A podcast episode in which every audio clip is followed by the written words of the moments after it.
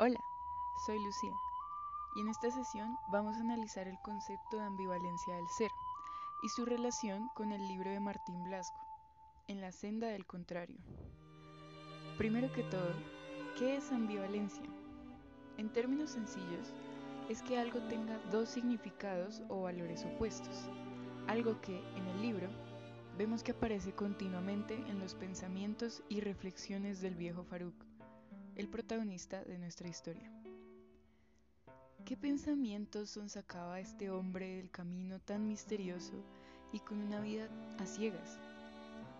Parafraseando sus delirios, este decía, el mundo es un gran espejo, toda cosa tiene su doble, su otro, la luna y el sol, la luz y la oscuridad, el mar y el cielo Toda cosa tiene su contrario, tal vez su enemigo.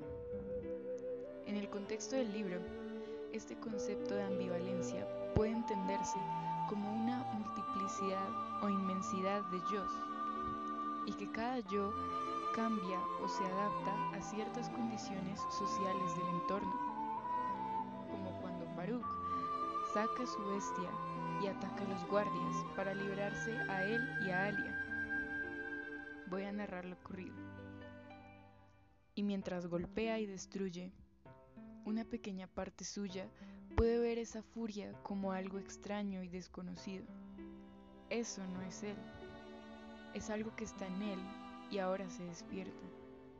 ¿Esa bestia es su otro?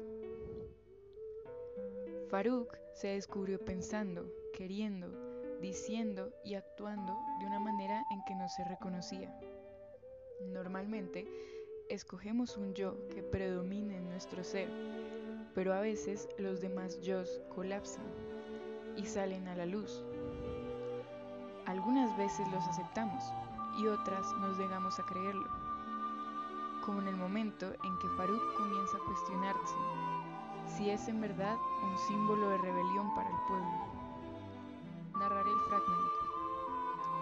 ¿Es Faruk otra persona ahora que los demás decidieron ver en su rostro revolución?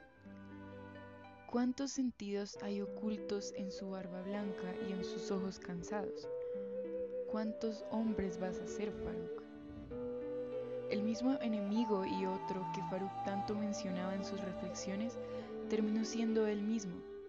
Descubre el horror de que lo que creía sobre sí mismo era falso, pero logra aceptarlo encuentra su súplica interna, la cual es el deseo de ver al otro lado del espejo, y acepta su destino, culminando así la obra.